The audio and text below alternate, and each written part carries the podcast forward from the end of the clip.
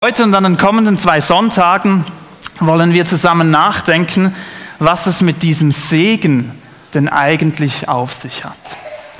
Dieser Segen begegnet uns ja nicht nur bei einer Kindersegnung, wie wir das jetzt gerade erlebt haben. Sonntag für Sonntag wird uns ja im Normalfall am Ende eines Gottesdienstes ebenso ein Segen zugesprochen. Ja, was passiert denn da eigentlich genau bei so einem Segen?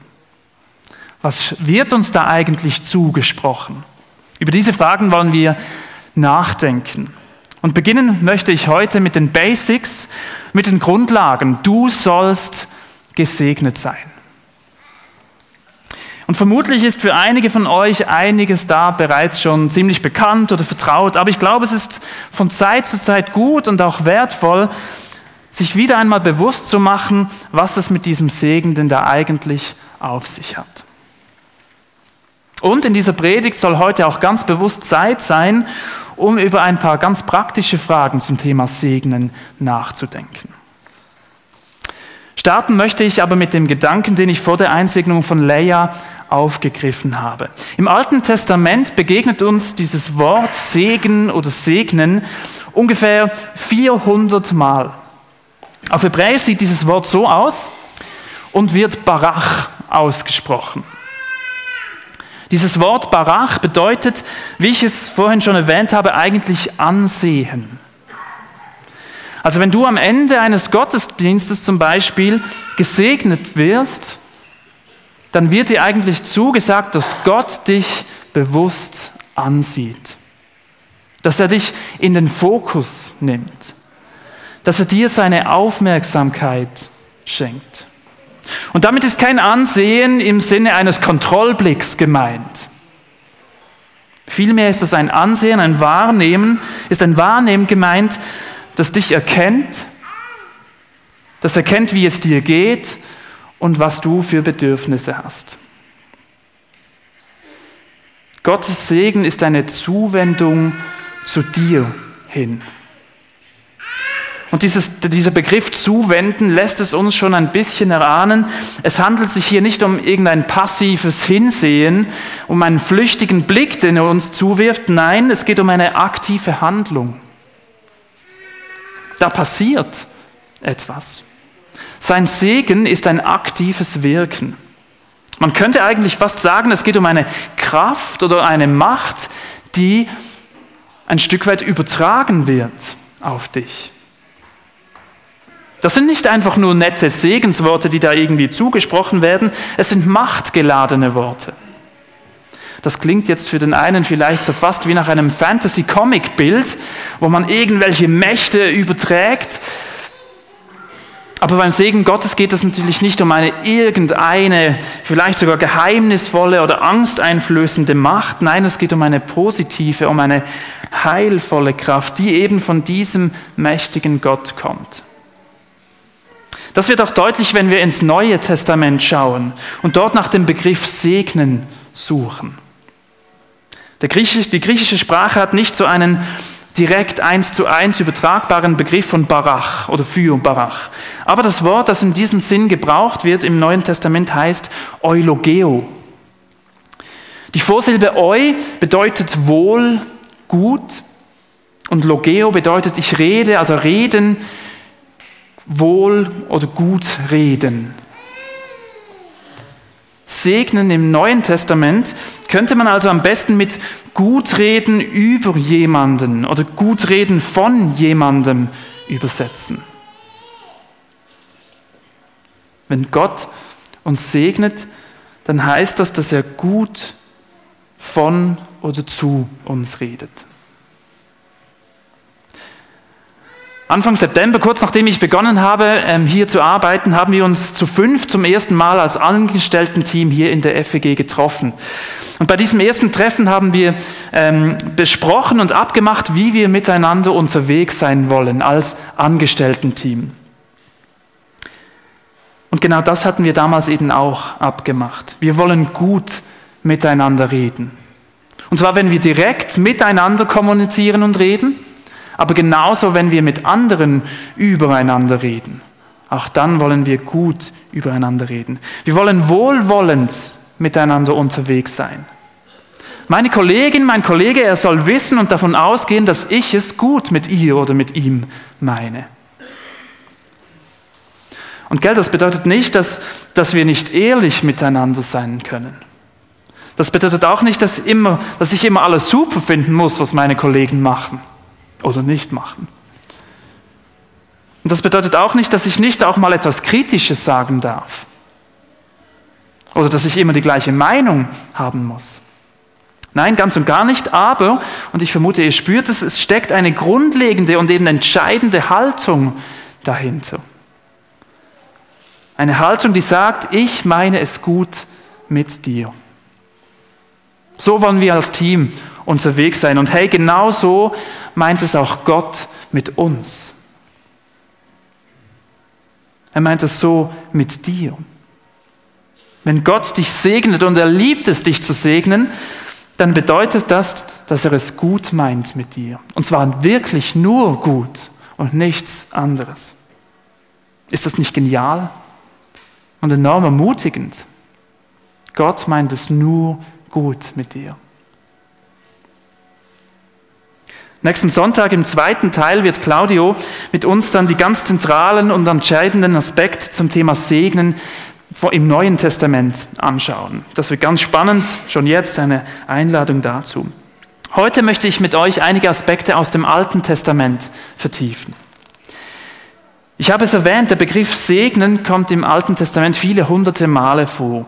Und zunächst begegnet er uns in einer ganz einfachen und ich sage mal schlichten Grußformel. Gesegnet bist du. So hatte man sich zur Zeit des Alten Testaments bei den Nomaden, also bei den Menschen, die in Zelten gelebt haben und von Zeit zu Zeit immer weitergezogen waren, begrüßt. Wenn ein Reisender bei so einem Zeltdorf, nenne ich es mal, vorbeikam oder angekommen war, hatte man ihn so willkommen geheißen. Gesegnet bist du, hatte man ihm zugesprochen.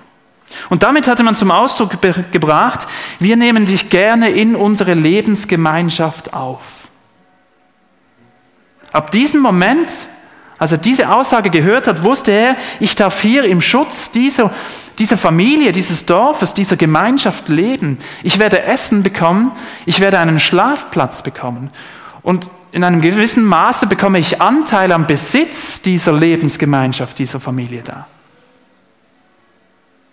Er wusste, ich darf zumindest für eine Weile Teil dieser Lebensgemeinschaft sein.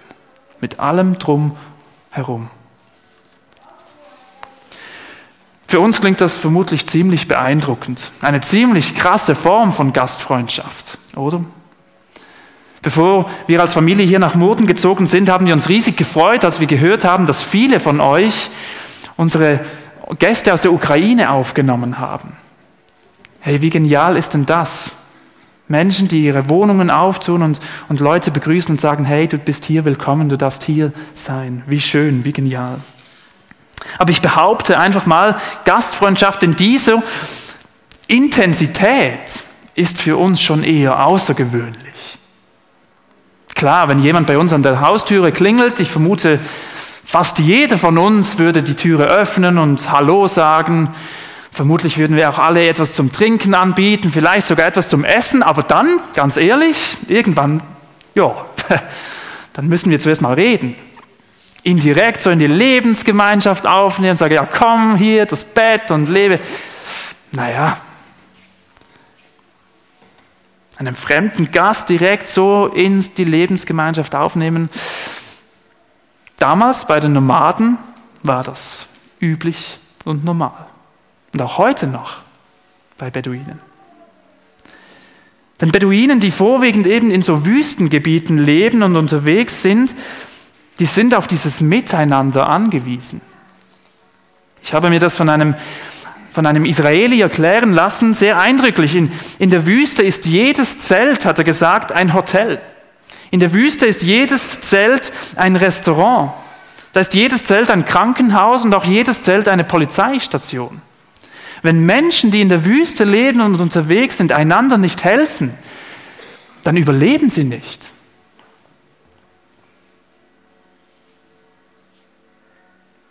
Verabschiedet hat man sich übrigens damals in der Zeit vom Alten Testament auch mit genau diesem Segensgruß. Gesegnet bist du.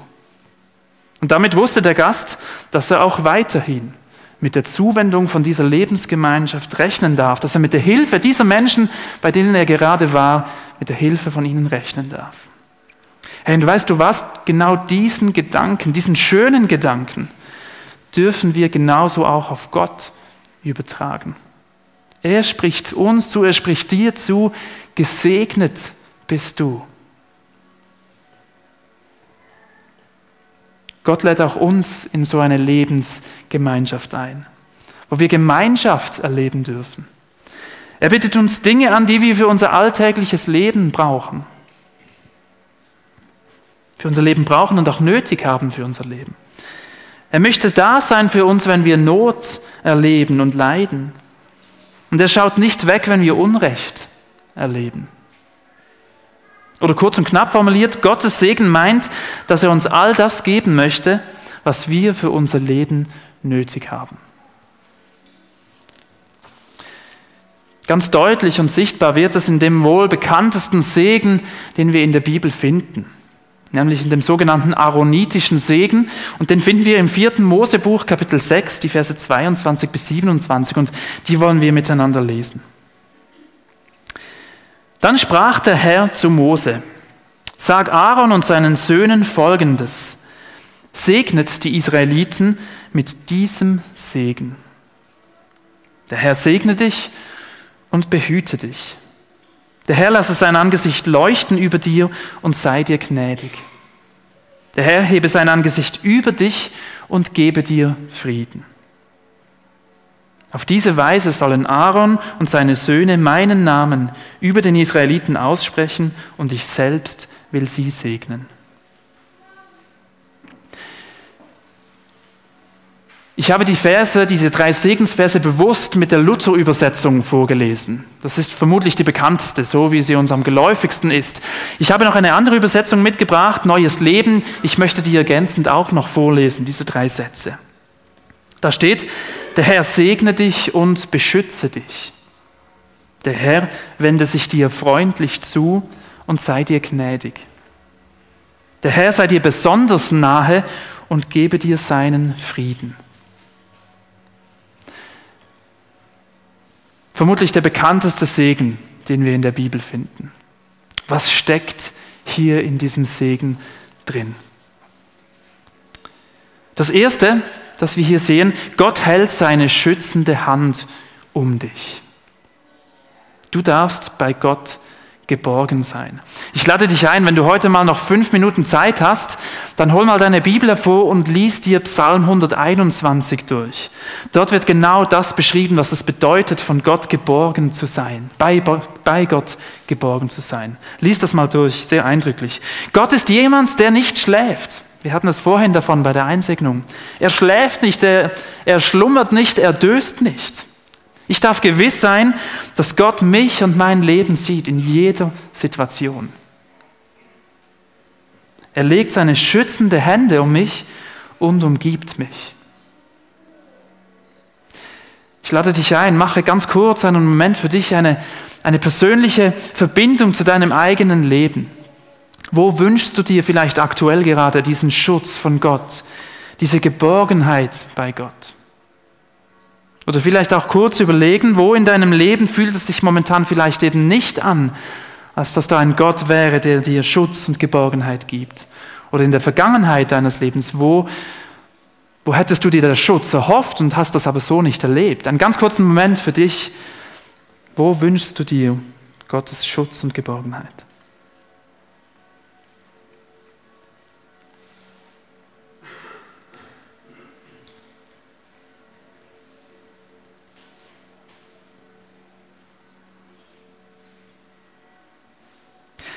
Das Zweite, das wir in diesem Segen entdecken, Gott wendet sich dir freundlich zu. Oder wie es Luther eben übersetzt hat, er lässt sein Angesicht leuchten über dir. Gott lässt dich nicht im Dunkeln zappeln. Er lässt dich nicht im Dunkeln stehen. Er möchte mit seinem Licht in dein Leben, vielleicht in das teilweise dunkle Leben kommen. Er möchte mit seinem Licht dir nahe sein. Das heißt, er möchte dir Orientierung geben. Er möchte dir einen klaren Blick geben.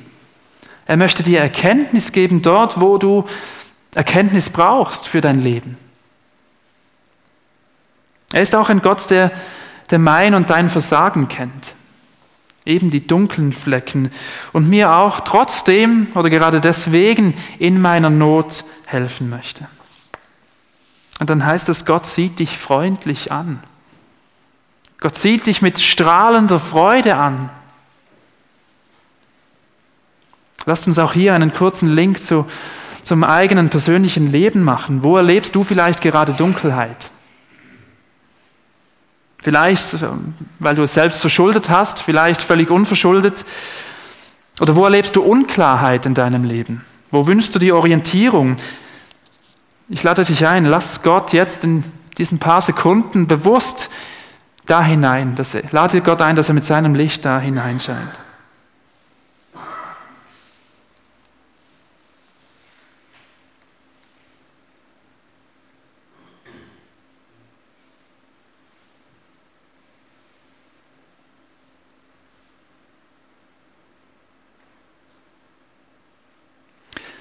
Egal, was du jetzt Gott vielleicht gerade gesagt hast, du darfst wissen, Gott sieht dich freundlich an.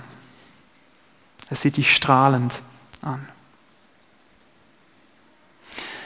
Das Dritte, was wir in diesem bekannten Segen finden, ist, Gott ist dir besonders nahe. Luther übersetzt es anders, Gott hebt sein Angesicht über dich. Ja, was bedeutet das denn jetzt? Beim Gegenteil ist uns völlig klar, was es meint. Wenn jemand, sobald er mich sieht, seinen Blick abwendet oder wegschaut, ja, dann ist ziemlich klar, diese Person hat wohl momentan sehr wenig Interesse, mir zu begegnen, mit mir ins Gespräch zu kommen, die will nicht. Völlig klar. Da ist kein Interesse, in meiner Nähe zu sein. Aber wenn jemand sein Angesicht zu mir hinhebt, dann bedeutet das konsequenterweise, dass da jemand ist, der Interesse an mir hat, der mich positiv in den Fokus nimmt, der motiviert ist, mich anzusehen und mir zu begegnen. Wenn Gott dich segnet, bedeutet das, dass er dich persönlich wahrnimmt. Er übersieht dich nicht. Es ist ein interessiertes, ein engagiertes Hinsehen. Er möchte sich persönlich um dich kümmern. Auch vielleicht um die Lebensbereiche, die momentan schwierig oder konfliktbeladen sind. Einfach mitten dort, wo du bist in deinem Alltagsleben. Auch hier der Link zu deinem persönlichen Leben. Wo fühlst du dich vielleicht momentan unbeachtet, ungesehen? Wo würdest du dir wünschen, bei welchen Themen, dass da jemand ist, der, der hinsieht, der sich für dich interessiert? Ein kurzer Moment.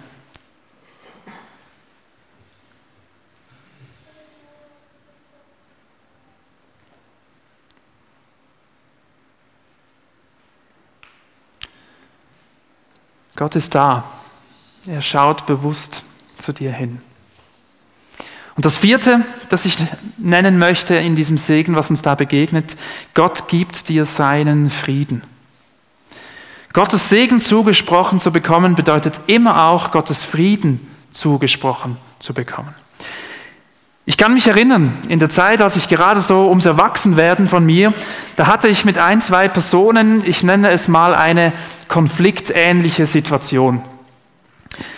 Gewisse Zeit später kam ein, ein Freund dann von mir auf mich zu und hatte mich aufgefordert. Er wusste um diesen eben um diese konfliktähnliche Situation und er wusste das und, und er hat mich aufgefordert, ich solle beginnen für diese zwei Personen zu beten und sie zu segnen. Ich kann mich gut erinnern, was diese Aufforderung in mir ausgelöst hat. Was ich? Beten, okay? Beten, okay, aber segnen. Jetzt soll ich sie auch noch ihnen noch Gutes wünschen, dass Gott sie verwöhnt und ihnen gut und positiv begegnet. Nein, ich segne diese Menschen doch nicht. Ich war fest davon überzeugt, dass diese beiden im Unrecht waren und, und jetzt noch Gutes wünschen. Ich habe mir gewünscht, dass sie endlich erkennen, dass, sie, dass das nicht okay war. Die Person, die mich da aufgefordert hatte, für die Personen zu beten und sie zu segnen, hatte mir dann erklärt, und dafür bin ich sehr dankbar, dass Gottes Segen keine oberflächliche Sache ist. Das ist nicht etwas, das uns irgendwie kurzfristig oder eben oberflächlich mal kurz glücklich macht und hypt, sondern der Segen von Gott geht viel, viel tiefer. Denn der Segen von Gott zielt bereits im Hier und Jetzt auf das große Endziel hin, nämlich auf das ewige Leben. Der Segen von Gott will mich so quasi ein Stück weit näher zu diesem Zustand bringen, wo vollkommener Friede sein wird. Und dieser Zustand wird in der Bibel je nach Übersetzung wieder oft auch als Heil beschrieben. Oder eben dieser Begriff, dieser Friede, dieser Shalom, den wir in der Ewigkeit dann bei Gott, bei Jesus einmal in, in Vollendung erleben werden dürfen. Und Gott möchte schon heute, wenn er uns segnet, anfangen und sich um, um deinen äußeren und inneren Frieden kümmern. Und ich glaube, einiges dürfen wir vielleicht schon im Hier und Jetzt erleben von diesem Frieden. Und vielleicht einiges auch erst bruchstückweise. Aber spätestens in der Ewigkeit bei Jesus dann, nach diesem Leben hier, werden wir das in, in Vollendung, diesen vollkommenen Frieden, werden wir da erleben dürfen, äußerlich und innerlich. Eine entscheidende Rolle dabei spielt niemand anderes als Jesus. Genau das wird dann Claudio nächste Woche mit uns anschauen. Und auch hier machen wir noch einmal einen kurzen Link zu unserem persönlichen Leben. Wo wünschst du dir momentan diesen Frieden von Gott? Wo erlebst du da Unfrieden momentan? Ich lade dich ein, sage es ihm in diesem nächsten, in diesem nächsten Moment.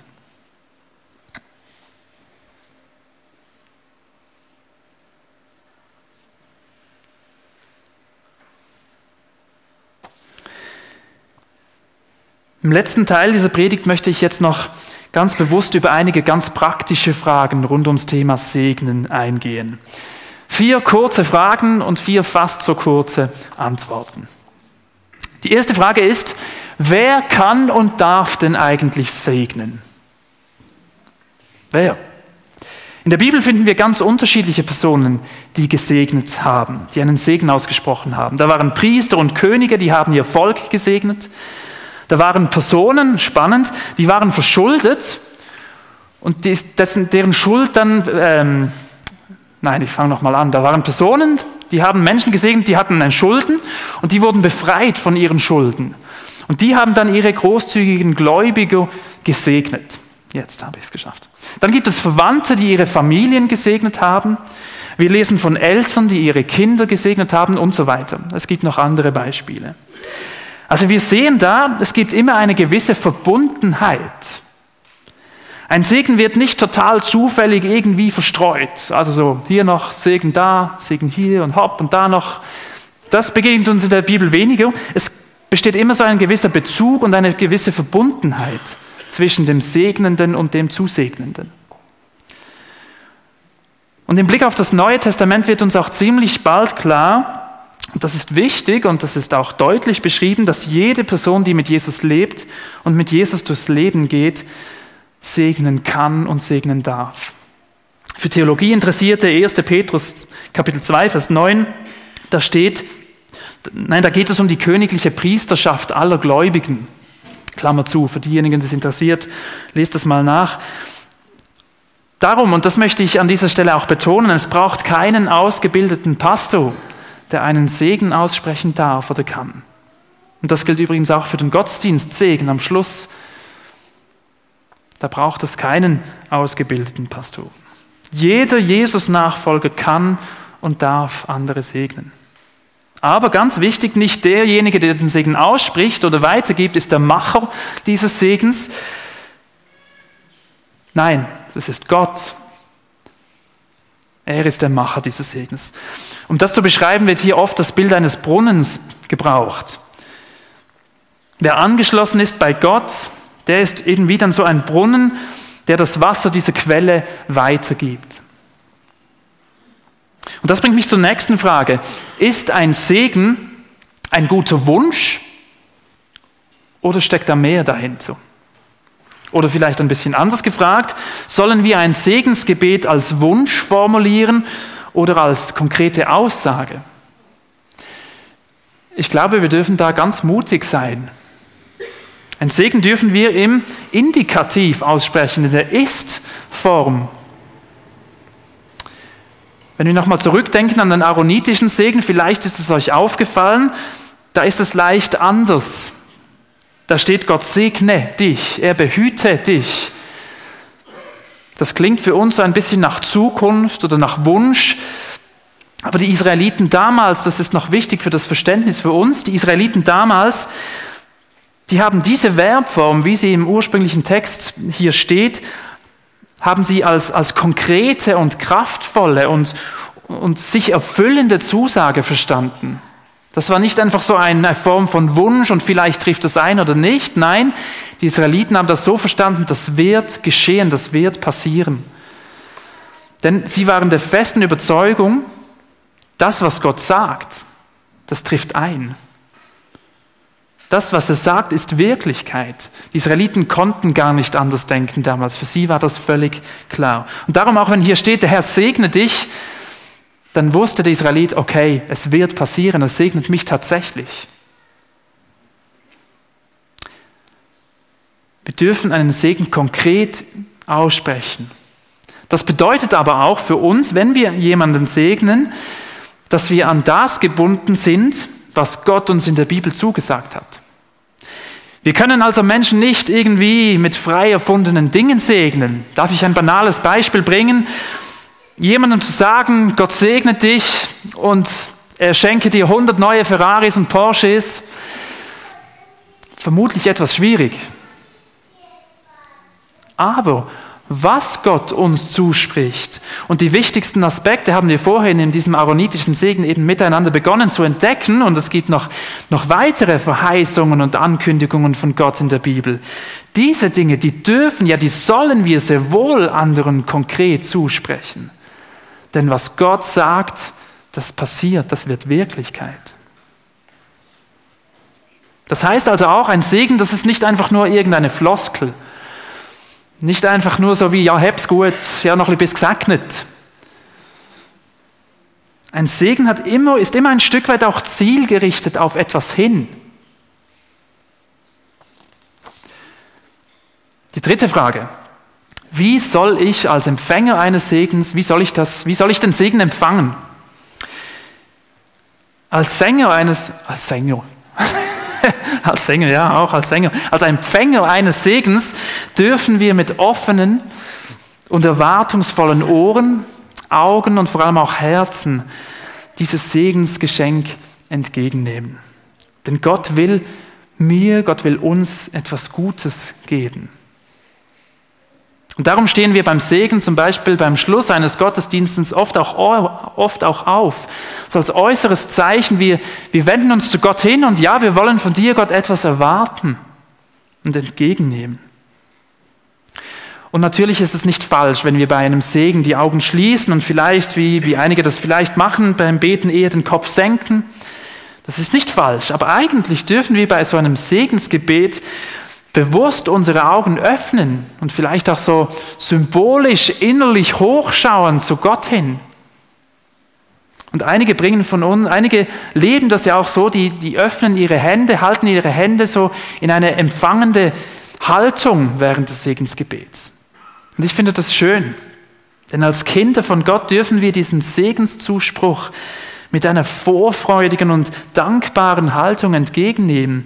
Ebenso wie ein Kind, wenn es beschenkt wird, ein, ein, ein Geschenk bekommt, strahlend das entgegennimmt.